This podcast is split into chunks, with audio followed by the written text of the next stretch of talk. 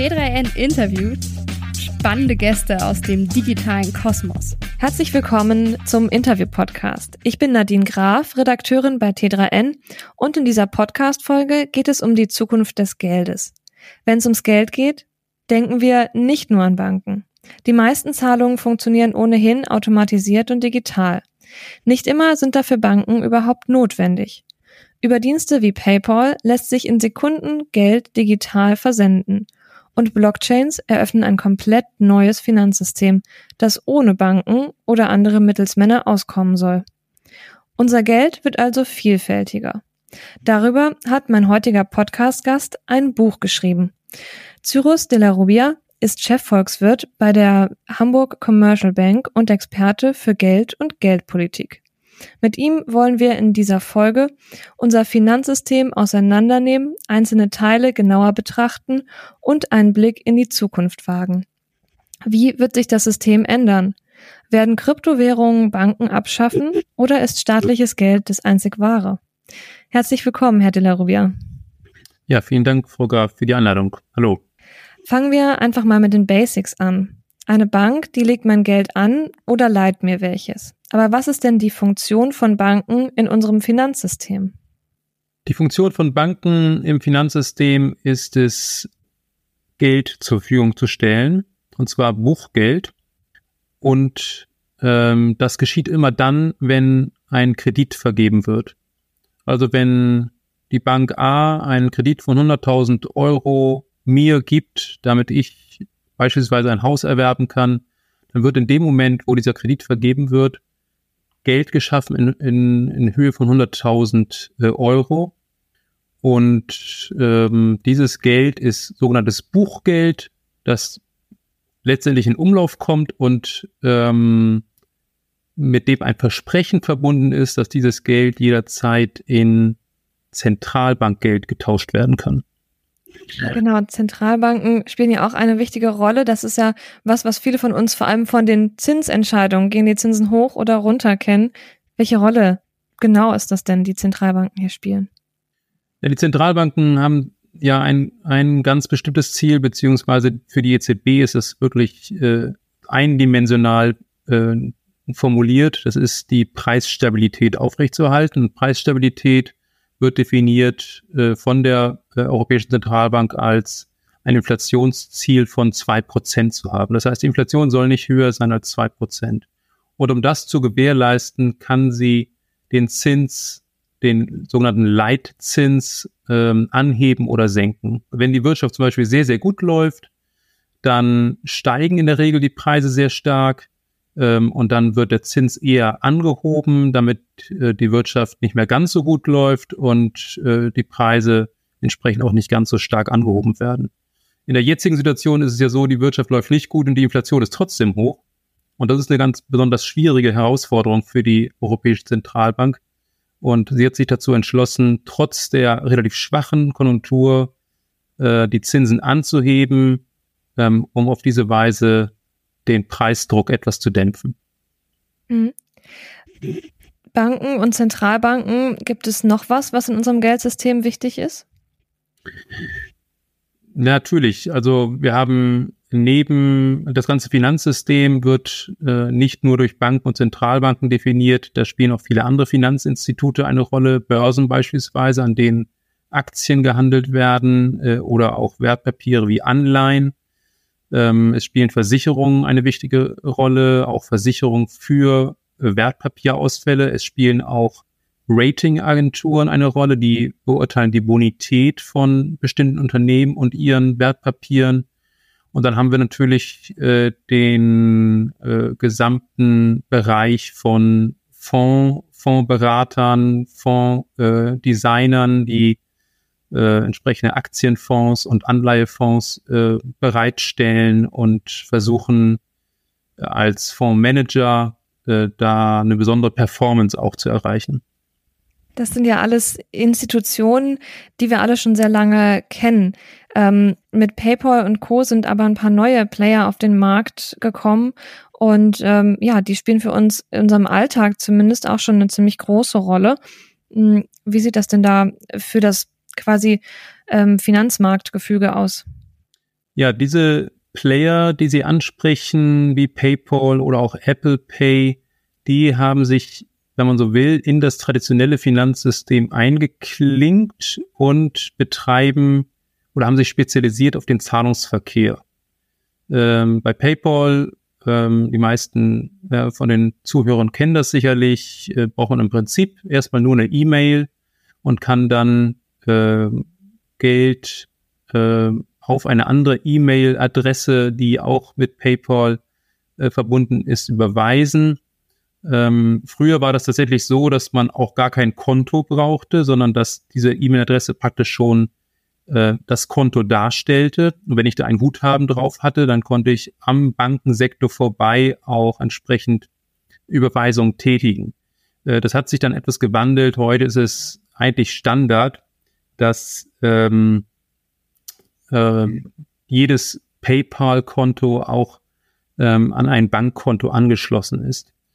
Ähm, bei Apple Pay ist es noch etwas anders gelagert. Da ist es letztendlich so, dass ich äh, im Prinzip die Daten meiner EC-Karte oder meiner Kreditkarte letztendlich auf dem Handy speichere und dann ich das Handy anwenden, verwenden kann, um entsprechende Zahlungen zu machen. Da wird aber ja eigentlich nur die Karte, wenn man so will, digitalisiert ähm, ohne dass äh, der ganze Prozess, der dahinter steht, tatsächlich äh, fundamental geändert wird. Mhm. Ähm, eine Bankenkrise haben wir 2008 äh, auf jeden Fall schon mal erlebt und in den letzten Monaten haben wir dann auch wieder einige Banken ähm, beim Pleitegehen sozusagen zusehen können. Wo stehen wir da aktuell und sollten wir uns vielleicht Sorgen machen um unser Bankensystem? Also wir stehen aktuell ähm, gar nicht so leicht zu sagen, wo wir genau stehen. Ist äh, vielleicht ganz kurzer Rückblick. Wir hatten äh, mehrere Bankenpleiten in den USA bei Regionalbanken in den USA. Und daraus ist äh, ein, ein gewisses Misstrauen gegenüber Banken generell wieder entstanden, dass dann äh, in Europa die Credit Suisse erwischt hat, sage ich mal, die äh, tatsächlich auch schon seit längerem mit Reputationsproblemen zu kämpfen hat. Und äh, die Regionalbankenkrise in den USA, die ist auch noch nicht ganz ausgestanden. Da ähm, kann es durchaus sein, dass es noch weitere Bankenpleiten gibt. Äh, gleichzeitig aber hat die Aufsicht und die Einlagensicherung dort, die dafür zuständig ist, die Einlagen der Anleger äh, sicher zu machen beziehungsweise zu versichern, ähm, hat eigentlich bisher relativ äh, gut agiert und dafür gesorgt, dass daraus kein Flächenbrand äh, wird. Am, am, Im Kern dieser, dieser Krise ist natürlich ein Misstrauen der Anleger darüber da, ob das Buchgeld, was sie bei der Bank deponiert haben, ob das wirklich sicher ist und ob das Versprechen, das ja jede Bank gibt, dass nämlich mein Girogeld, wenn ich es denn haben will und, und abheben will, ob ich dann wirklich auch das, äh, ob das auch wirklich gelingt und ob ich ja wirklich Geld äh, bekomme, äh, ob dieses Versprechen eingehalten wird.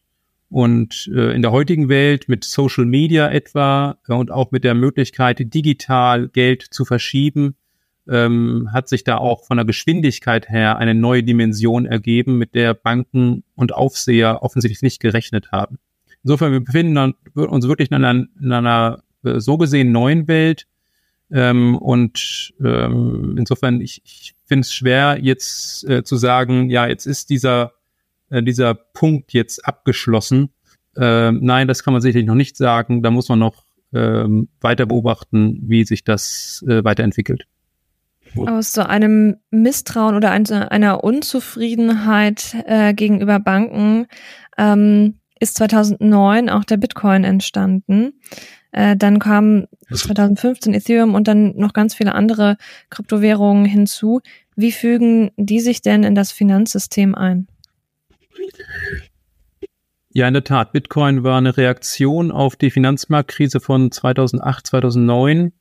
Ähm, sie, also der Satoshi Nakamoto, der große Unbekannte, der hinter Bitcoin, dem Design von Bitcoin äh, steht und stand, ähm, der hat das tatsächlich relativ explizit auch in den ersten Block von Bitcoin reingeschrieben. Äh, da ging es äh, um die Pleite und um die Rettung äh, von britischen Banken durch den britischen Staat.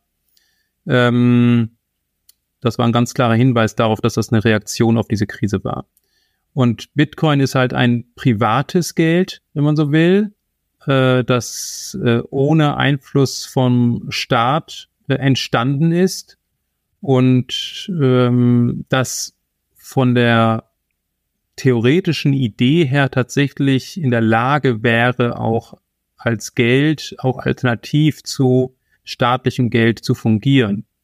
Ich kann damit Transaktionen durchführen. Ich kann äh, von meiner Bitcoin-Adresse an Ihre Bitcoin-Adresse etwas überweisen und dafür irgendetwas bekommen. Äh, Sie können mir irgendeine Ware dafür zuschicken. Ähm, aber das ist auch bekannt. Es gibt natürlich auch viele Probleme, die in, im täglichen Handling mit dieser Währung äh, einhergehen. Und das ist einmal die, die Kosten der Transaktion, die sind sehr hoch. Ähm, äh, weil die Beanspruchung, Beanspruchung des, ähm, des, der Blockchain von Bitcoin, die kostet eben sehr hohe Transaktionskosten, äh, Transaktionsgebühren. Und äh, der andere Punkt ist, dass die Währung sehr stark schwankt. Und zwar, klar, natürlich zum einen gegenüber den staatlichen Währungen. Da sagen die Bitcoin-Fans, naja, aber die wollen wir ja abschaffen ähm, aber auch gegenüber beispielsweise Brot oder anderen Lebensmitteln. Also wenn ich heute Brot kaufe, dann würde ich dafür schätzungsweise für ein Brot, sagen wir mal, 16.000 Satoshis bezahlen. Das ist also die Untereinheit von Bitcoin.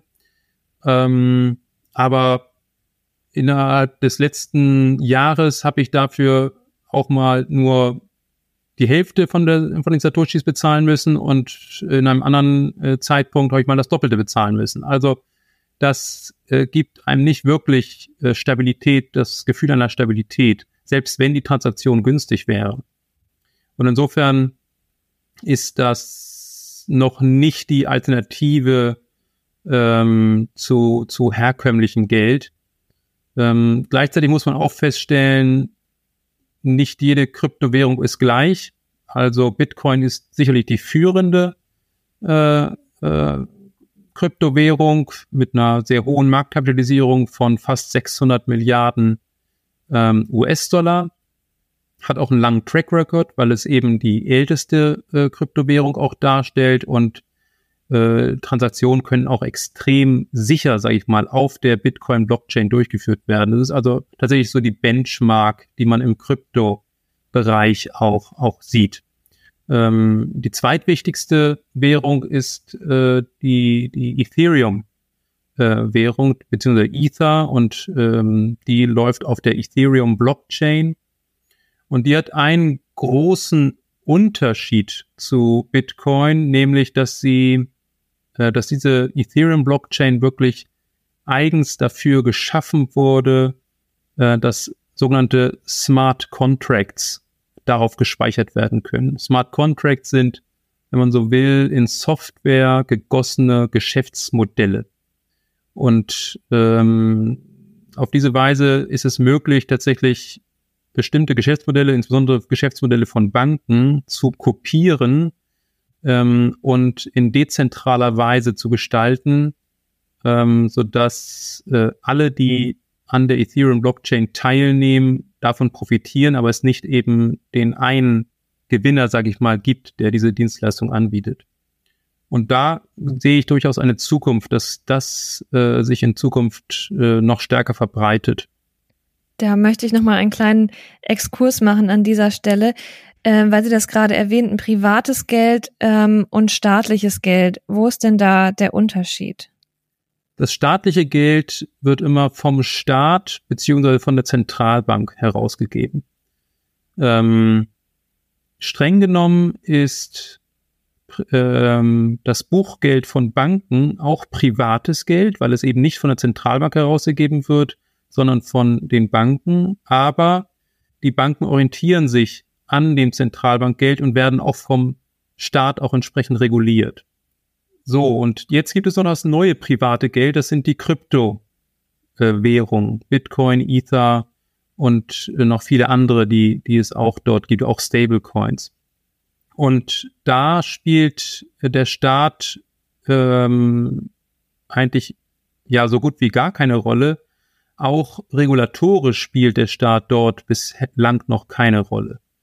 Ähm, warum? Weil es etwa bei Bitcoin oder Ether im Prinzip auch gar keinen Ansprechpartner gibt.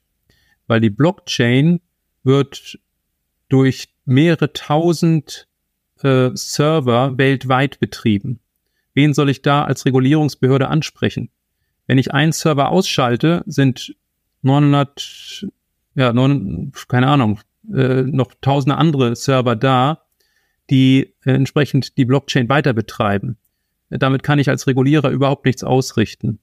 Und ähm, insofern, da ist wirklich eine, die Bezeichnung privates Geld tatsächlich sehr zutreffend.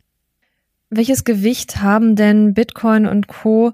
in unserem Finanzsystem? Das ist tatsächlich immer noch sehr gering, sag ich mal. Also ich hatte ja gesagt, Bitcoin hat eine Marktkapitalisierung von äh, 600 Milliarden. Äh, wenn man alle Kryptowährungen zusammenfasst, dann ist man bei 1,2 Billionen etwa. Wenn Sie jetzt die Marktkapitalisierung von Apple alleine nehmen, dann sind wir da bei 2,7 Billionen US-Dollar. Äh, also allein Apple hat eine höhere Marktkapitalisierung als alle Kryptowährungen zusammen. Und wenn man den Welt äh, Kapit also die, die Marktkapitalisierung aller Aktien weltweit sich betrachtet, dann ist man irgendwo im Bereich über 100, 105, 107 ähm, Billionen äh, US-Dollar. Ähm, und wie gesagt, äh, die Kryptowährung äh, im Bereich von 1,2 Billionen. Das heißt, wir sind bei 1% der Marktkapitalisierung aller Aktien.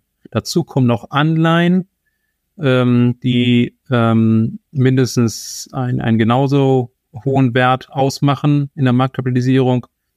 Also das ist tatsächlich immer noch eine Nische. Ähm, aber nun ist es auch der Vergleich mit, mit Aktien ist vielleicht auch nicht ganz fair, sag ich mal.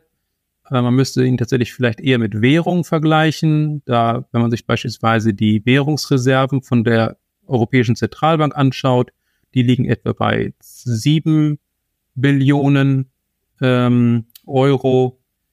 Ähm, auch das ein Vielfaches von den ausstehenden Kryptowährungen, aber eben nicht mehr ganz so groß die Diskrepanz wie zu Aktien. Hm. Das heißt, wenn Bitcoin vor 14 Jahren angetreten ist, um quasi ein neues Finanzsystem zu etablieren und das jetzt aber noch so klein ist, könnte man dann auch sagen, naja, das ist wohl gescheitert, diese Idee? Also ich glaube nicht, dass wir in Zukunft tatsächlich ähm, eine Situation haben werden, wo staatliches Geld verdrängt wird durch Kryptowährung. Ich glaube, wir werden eher eine Situation haben, wo diese Währungen nebeneinander existieren werden.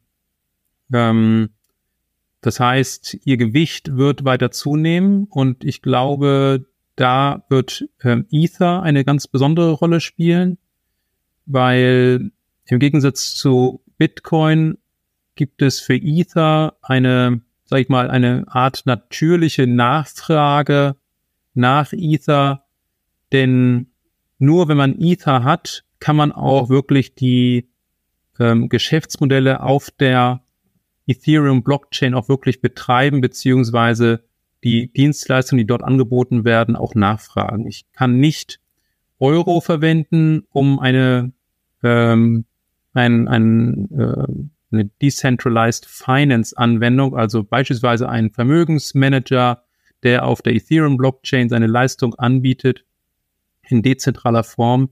Diese Leistung kann ich nicht nachfragen, wenn ich Euro habe. Dafür brauche ich Ether. Und die Tatsache, dass es wirklich eine echte Geldnachfrage hier gibt, äh, um bestimmte Leistungen zu bekommen, ähm, das macht, glaube ich, einen wichtigen Unterschied aus zu Bitcoin und ist auch meines Erachtens eine Grundvoraussetzung dafür, dass äh, sich Geld als auch als Werteinheit letztendlich auch etabliert.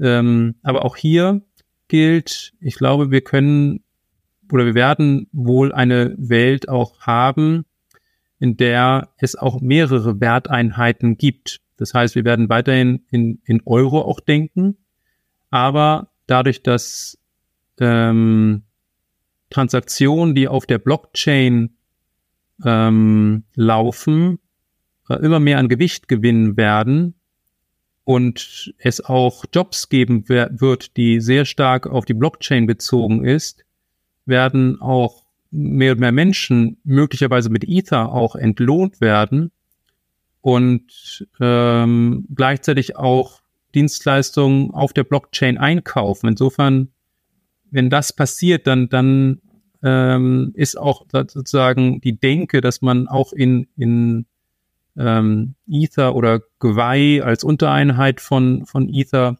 denkt, ähm, auch eher gegeben. Und ähm, ja, das, das kann ich mir vorstellen, dass wir in diese Richtung auch, auch tendieren. Nehmen Sie uns doch mal ein bisschen mehr mit in dieses ähm, Universum rund um Ethereum oder generell um Blockchains. Wie kann ich mir das vorstellen? Welche Leistung, welche Services ähm, kann ich denn da mh, ja quasi abfragen? Also ich glaube, ein ganz wichtiger Punkt, ähm, um das zu verstehen, ist äh, die Tokenisierung von realen Vermögenswerten. Also dass man beispielsweise Aktien in ähm, Tokenform anbietet. Das heißt, sie werden durch Smart Contracts, äh, die auf der Blockchain sind, äh, tokenisiert, äh, in kleine digitale Einheiten aufgeteilt, die ja manipulationssicher sind und wo ich gewiss sein kann, dass diese Aktien nicht beliebig vervielfältigt werden, sondern genau es so viele Aktien gibt, wie auch das Unternehmen, äh, das diese Aktien herausgegeben hat, auch, auch emittieren möchte.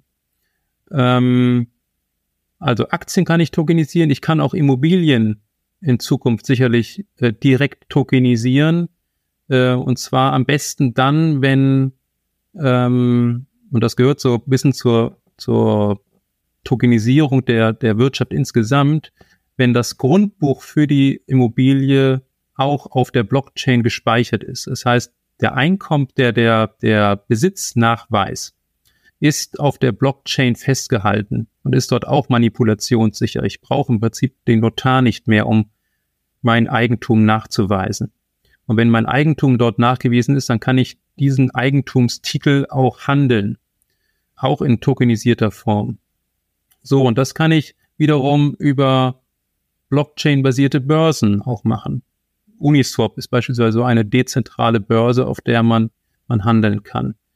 Ähm, das heißt, hier habe ich schon mal die Verbindung zwischen der Kryptowelt und der realen Welt, weil ich reale Vermögenswerte in eine Blockchain kompatible Form bringe, nämlich in, in die digitale Form, die auf der Blockchain gehandelt werden kann. Und ich habe die Infrastruktur, die, die ich ja heute sozusagen aufbaue, äh, nämlich Kryptobörsen, äh, Kryptovermögensverwalter, ähm, Kryptokreditgeber. Ähm, und dann ist es mir praktisch möglich, auch ein, ein Haus dadurch zu finanzieren, dass ich es digitalisiere oder tokenisiere und dann einen Kredit dafür aufnehme und dann das Haus entsprechend erwerbe. Ähm, das heißt, ich würde mein Haus, also warum sollte ich mein Haus tokenisieren? Damit ich es dann, weil ich kann es ja auch so verkaufen, wenn ich an das Geld ran will. Ich kann es auch so beleihen, aber Wozu brauche ich die Token dabei? Ähm, Sie können es so beleihen, aber äh, nur gut, der, der äh, naheliegendste Anlass ist ja, ich möchte beispielsweise einen Anbau finanzieren. Und dann kann ich äh, sagen, okay, ich tokenisiere das Haus, äh, 40 Prozent von den Tokens ähm, verkaufe ich und beteilige den Käufer des Tokens an der Miete. Also das würde dann in einem Smart Contract festgehalten werden, dass äh, jeden Monat oder jedes Jahr äh, eine, entsprechende, äh, eine entsprechende Miete an den Tokeninhaber fließt. Ich kann auch die Laufzeit begrenzen. Ich kann auch sagen, nach zehn Jahren ist äh, das äh, ist der die Token-Laufzeit sozusagen zu Ende, dann fließen die automatisch wieder zu mir. Auf jeden Fall ähm, habe ich dann Einnahmen in Ether und kann äh, wenn wir dann irgendwann soweit sind, entweder beim Bauunternehmen direkt in Ether bezahlen oder ich wechsle die Ether an einer Kryptobörse in äh, digitalen Euro oder in, in, die, in die staatliche Währung und kaufe dann ganz normal äh, die Bauleistung ein.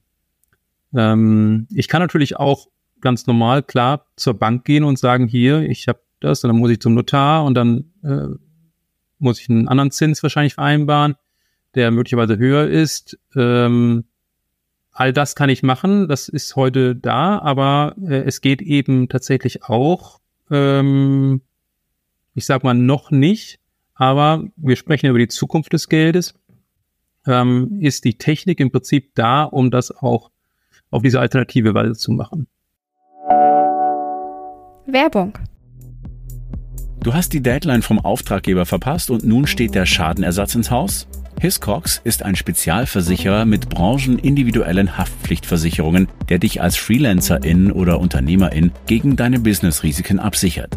Einfach online abschließen und deine Versicherungslösung mit dem Baukastensystem nach Branche, Bedarf und Situation zusammenstellen. Und tritt ein Schadenfall ein, kannst du dich auf die Experten von Hiscox verlassen. Mehr Infos unter www.hiscox.de/t3n.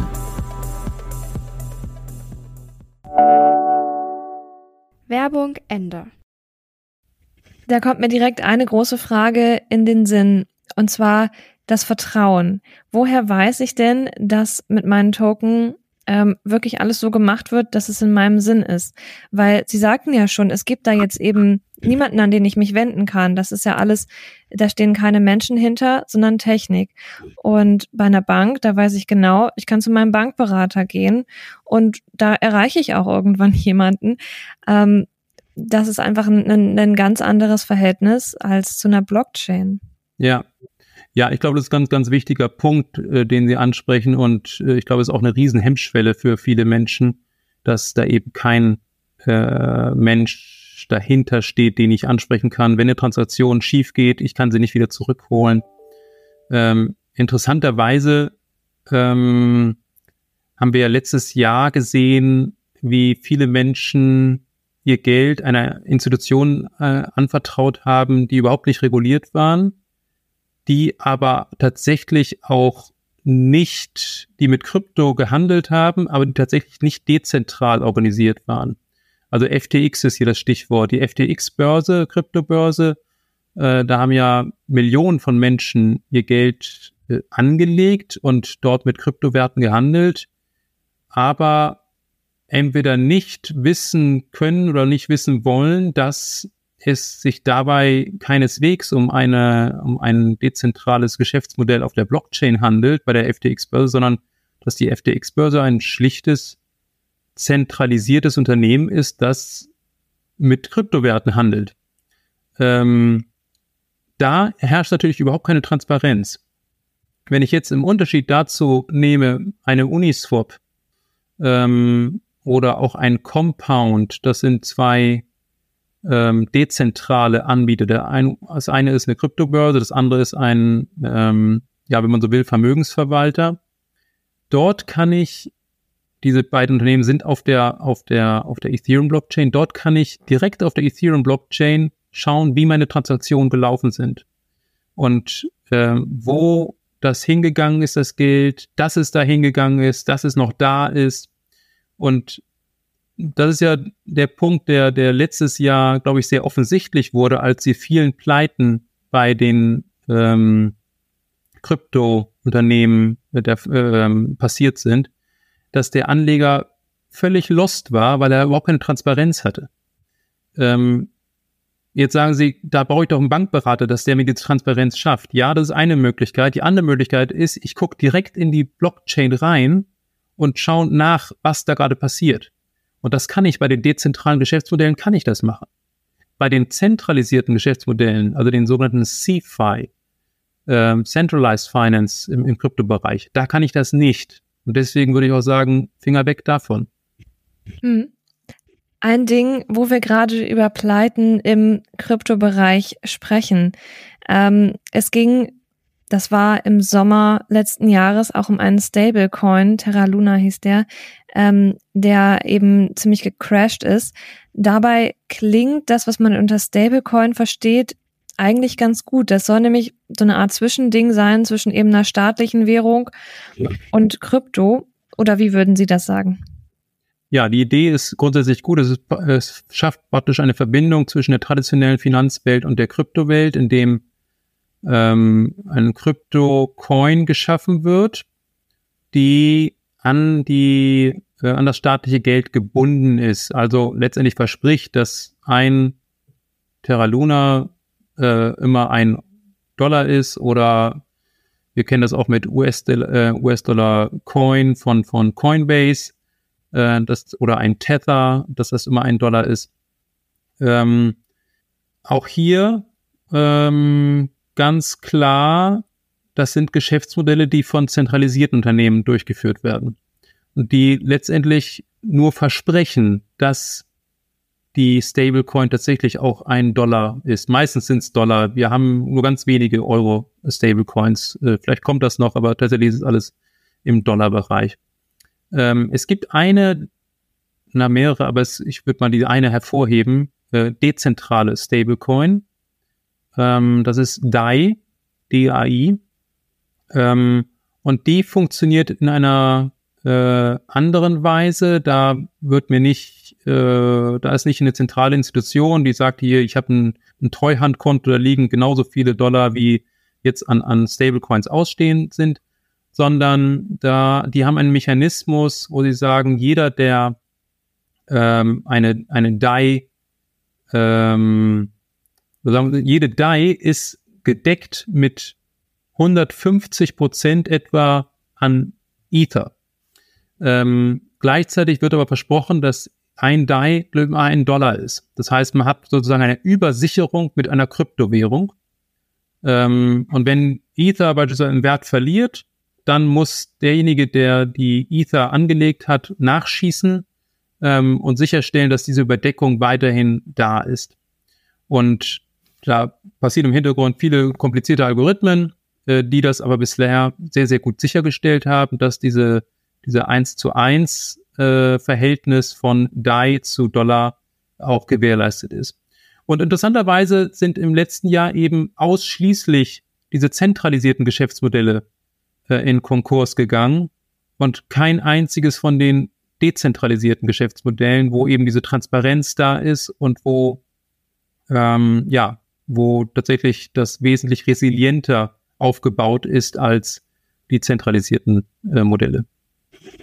Sind denn dann Stablecoins wirklich etwas, wenn Sie so ein bisschen versprechen, das Beste aus beiden Welten zusammenzuführen, die Stablecoins, ist es dann was, womit wir in Zukunft vielleicht auch in unserem Alltag zahlen könnten? Also zum Beispiel die Brötchen beim Bäcker? Grundsätzlich ja. Ich glaube, wir haben zwei Wege, um, um stabile, wirklich stabile Stablecoins zu generieren. Das eine ist eben äh, den dezentralen Weg zu nehmen, wie, wie das DAI macht. Und der andere Weg ist, eine wirklich zuverlässige Regulierung durchzuführen. Ähm, Regulierung kann durchaus hier oder ist, glaube ich, absolut notwendig. Und ich glaube auch nur, nur die Stablecoins haben in Zukunft eine Chance, die auch von Unternehmensseite auch zulassen, dass sie auch seriös reguliert werden.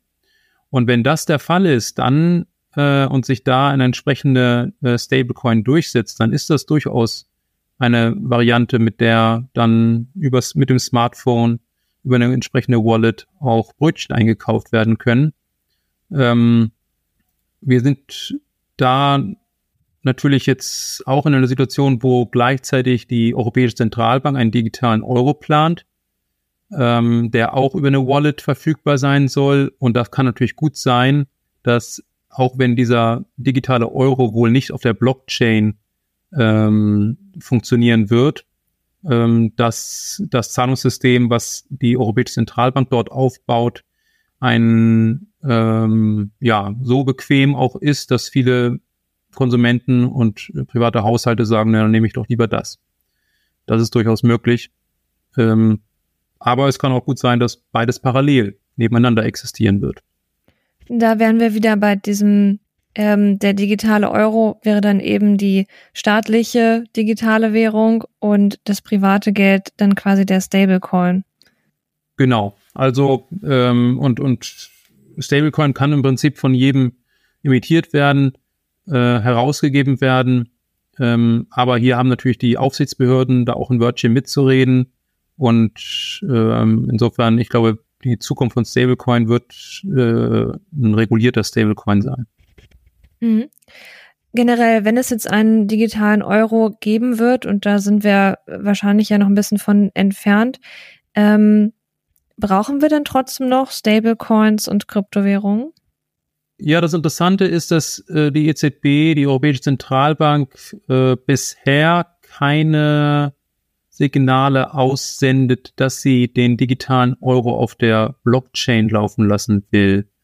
Ähm, und das Elegante an ähm, Stablecoins und an Kryptowährungen ist, dass sie auf der Blockchain laufen und auf der gleichen Blockchain laufen eben auch die realen Vermögenswerte, die dann tokenisiert sind. Das heißt, nehmen wir beispielsweise ein Wertpapier.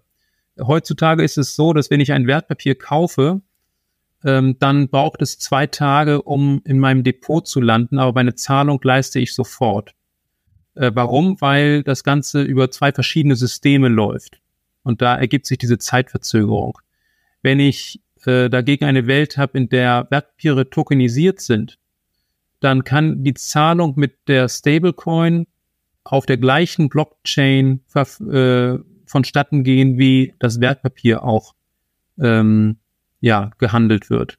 Und dann kann ich ein Zug-um-Zug-Geschäft machen. Das heißt, ich gebe sozusagen, ich zahle und erhalte in dem gleichen Moment ähm, mein Wertpapier. Das ist wie beim Autoverkäufer, wenn ich, wenn ich für 2000 Euro einen gebrauchten Wagen kaufe, dann nehme ich wohl auch, die meisten Transaktionen finden dann auch in Bar statt und dann gebe ich dem Autohändler die 2000 Euro und er gibt mir die, Wert, die Papiere für für das Auto. Also ähm, das ist eine Sache, die viel Geld spart, viel Risiko spart oder viel das Risiko minimiert ähm, und äh, insgesamt sehr viel günstiger ist. In Ihrem Buch machen Sie ein äh, Zukunftsszenario auf, in dem ich in meiner digitalen Brieftasche eben nicht nur vielleicht irgendwann mal einen digitalen Euro habe oder einen Bitcoin, sondern eben auch, wie wir schon drüber sprachen, ein tokenisiertes Haus oder eine tokenisierte Immobilie, dann vielleicht ein NFT, also ein, ein Kunstwerk, ein einzigartiges Kunstwerk. Dann kann ich da aber auch noch ähm, zum Beispiel Weinflaschen, teuren Wein oder sonstige Güter drin haben. Alles digital. Ist das erstrebenswert und wie lange wird es noch dauern bis dahin?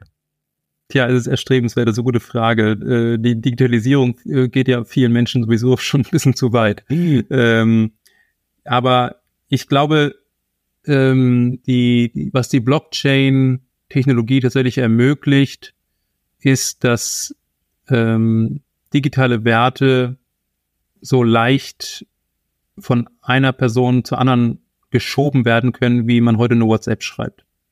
Und Natürlich kann ich heute theoretisch auch mit einer Aktie bezahlen.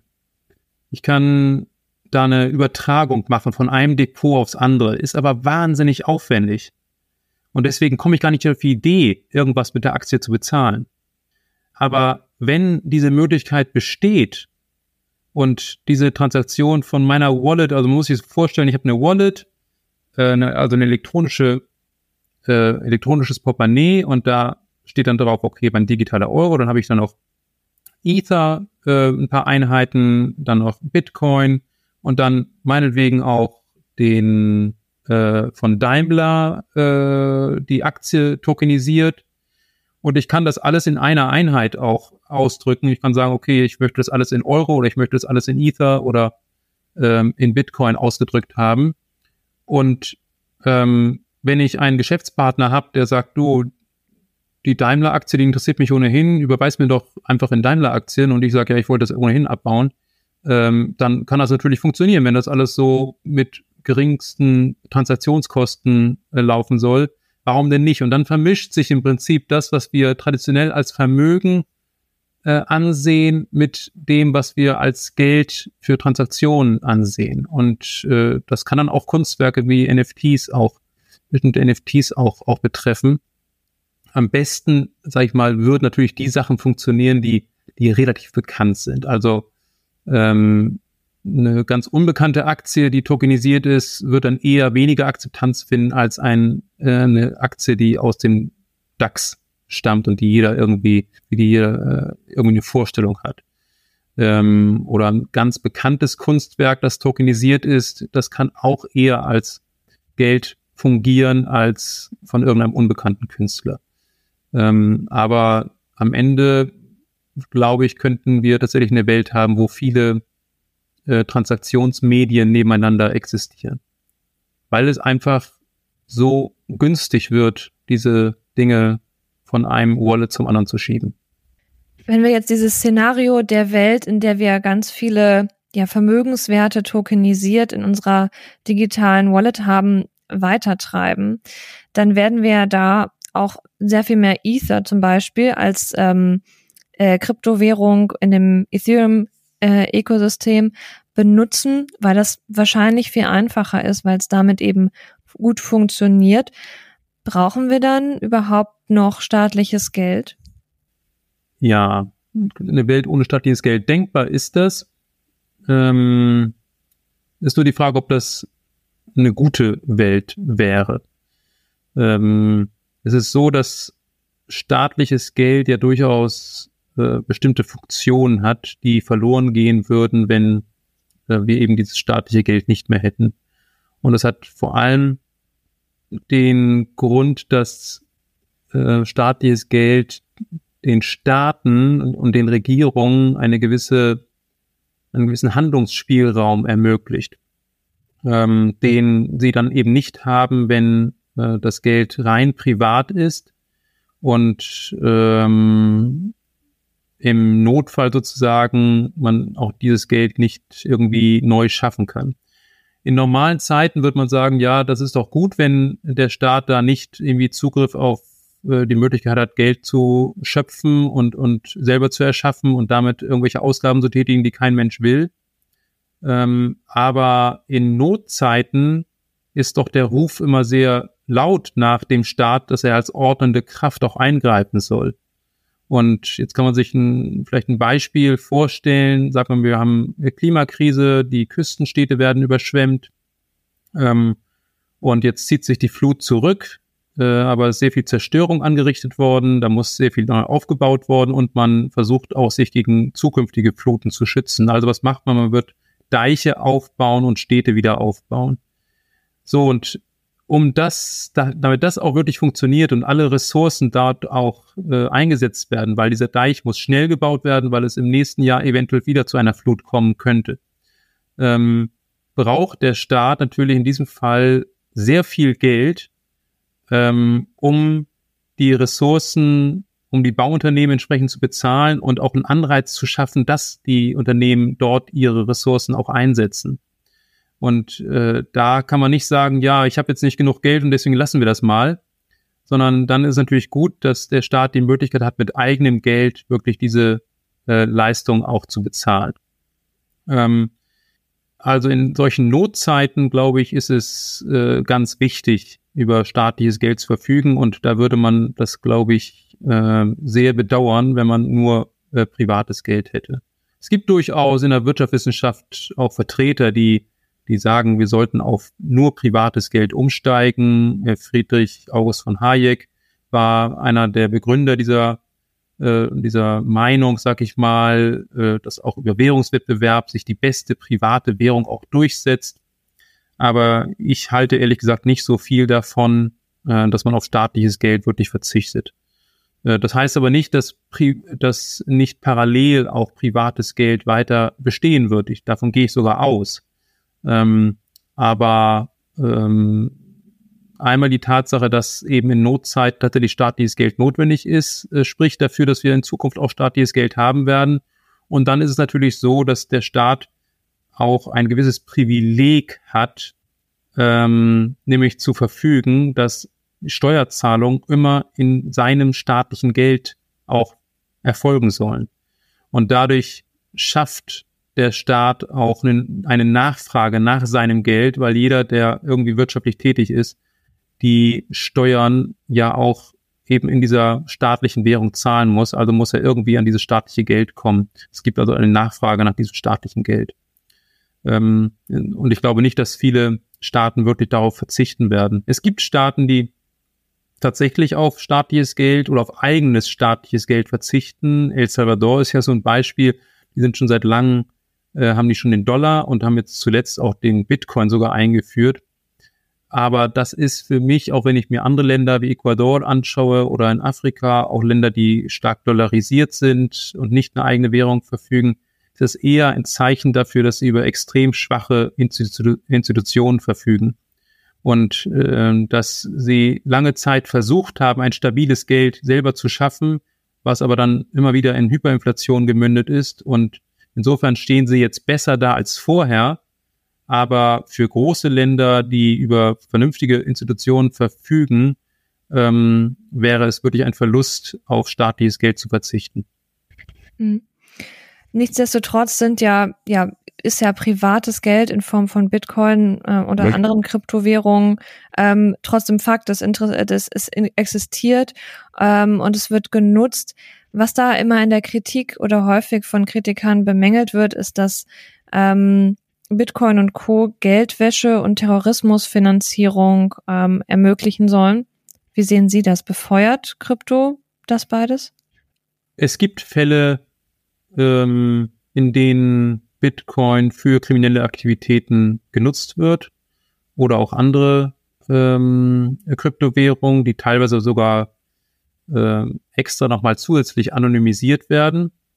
Gerade bei Bitcoin und bei Ether ist es aber so, dass auch eine, eine sehr hohe Transparenz bei den Transaktionen ähm, herrscht. Das heißt, ich kann im Prinzip jede einzelne Transaktion äh, insofern transparent machen, als ich sehen kann, welche Zahlung von welcher Bitcoin-Adresse zu, an, zu einer anderen Bitcoin-Adresse äh, geschieht. Diese Bitcoin-Adressen kann ich nicht ohne weiteres zuordnen zu entsprechenden Marktteilnehmern, aber ähm, ich habe natürlich in der heutigen Welt die Möglichkeit, ähm, wenn bestimmte Transaktionsmuster beispielsweise äh, zu ermitteln und daraus meine Schlüsse zu ziehen, das ist eine kri äh, kriminalistische Tätigkeit sozusagen, da wirklich äh, da etwas herauszufinden. Aber das gelingt vielen ähm, Ermittlern auch, auf diese Weise beispielsweise auch der Geldwäsche Herr zu werden und äh, oder nicht Herr zu werden, aber so derartige äh, Geldwäscheaktivitäten auch aufzudecken. Ähm, und ich glaube, da wird es in der, in der Zukunft auch einfach auch so eine Art Wettrüsten geben zwischen äh, den Ermittlern mit ihren Techniken und den äh, Menschen, die eben diese Geldwäsche durchführen wollen und kriminell tätig sind. Ähm, das ist, wenn man so will, durchaus parallel zu dem, was wir im Bargeldverkehr äh, auch äh, erleben. Äh, auch da werden äh, von krimineller Seite immer wieder neue Methoden äh, entwickelt, um ähm, mit Geld Zahlungen zu leisten, die eigentlich illegal sind, mit Bargeld äh, entsprechende Zahlungen zu leisten oder auch über äh, Netzwerke im, im digitalen Raum auch diese Zahlungen zu verschleiern. Ähm, also ich glaube, das ist eine Sache, die, die, mit der wir wahrscheinlich leben müssen, aber ich habe nicht den Eindruck, dass gerade weil die Blockchain so ein transparentes äh, Instrument ist, ähm, dass jetzt durch die Blockchain-Technologie diese kriminellen Tätigkeiten eher zunehmen werden. Das würde ich nicht vermuten. Mhm. Als Abschlussfrage. Im Moment ist es so, dass nur ein Bruchteil der Deutschen überhaupt eine Wallet besitzen, also Kryptowährungen halten oder andere Token. Wie lange könnte es denn dauern, bis sowas quasi jeder Deutsche hat und dann nicht nur vielleicht Bitcoin oder Ether ähm, in seiner Wallet verwahrt, sondern vielleicht auch ein Stückchen tokenisiertes Haus, also irgendwelche Immobilien oder sonstige Wertgegenstände? Das Entscheidende bei der Frage, ob ähm, man eine Wallet haben wird, ähm, mit der man entsprechend Kryptozahlungen leisten kann, ähm, ist zum einen das Recht, die rechtliche Frage, ob alle rechtlichen Fragen geklärt sind und äh, die Nutzer nicht den Eindruck haben, dass sie da irgendwie in so einem Graubereich agieren. Das würde nicht mehrheitsfähig sein. Äh, und der andere Punkt ist, dass das sogenannte Interface ähm, zwischen Blockchain und Wallet, dass das so gut gestaltet ist, dass ich als Nutzer gar nicht merke, dass da eine komplizierte Blockchain dahinter steht. Und äh, dass ich wirklich mit, mit ganz wenigen Handgriffen sozusagen die Transaktion auch oder Fingertipps die, die Transaktion auch wirklich durchführen kann. Und äh, die Anleger interessiert es ja überhaupt nicht, was im Hintergrund da passiert. Hauptsache es funktioniert. Ähm, und, ähm, und das ist das Entscheidende. Also es muss funktionieren und, und gleichzeitig muss das Interface wirklich sehr komfortabel sein. Und äh, das ist anscheinend gar nicht so einfach, das wirklich hinzukriegen, weil eben diese, das, was im Hintergrund passiert, doch relativ kompliziert noch ist. Ähm, äh, aber ich glaube, dass äh, man da schon Fortschritte machen wird. Also wenn Sie einen Zeitraum haben wollen, also ich denke mal, 10 bis 20 Jahre muss man wahrscheinlich schon noch warten, aber es muss ein aktives Warten sein, also wo wirklich entsprechende Startups sich auch entsprechend engagieren, um äh, da Lösungen zu finden. Alles klar. Dann vielen Dank für das Gespräch. Wir begnügen uns jetzt mit dem aktiven Warten und äh, sprechen uns dann in, ähm, was sagten Sie, zehn Jahren wieder. Ähm, ja, vielleicht nee. etwas vorher. Oder, oder, oder gerne auch schon vorher, ähm, wenn wir dann vielleicht alle, alle die Wallet besitzen und, und ähm, da tokenisierte Häuser und ähm, alles drin haben. Ja, vielen Dank für das Gespräch. Vielen Dank, Frau Graf.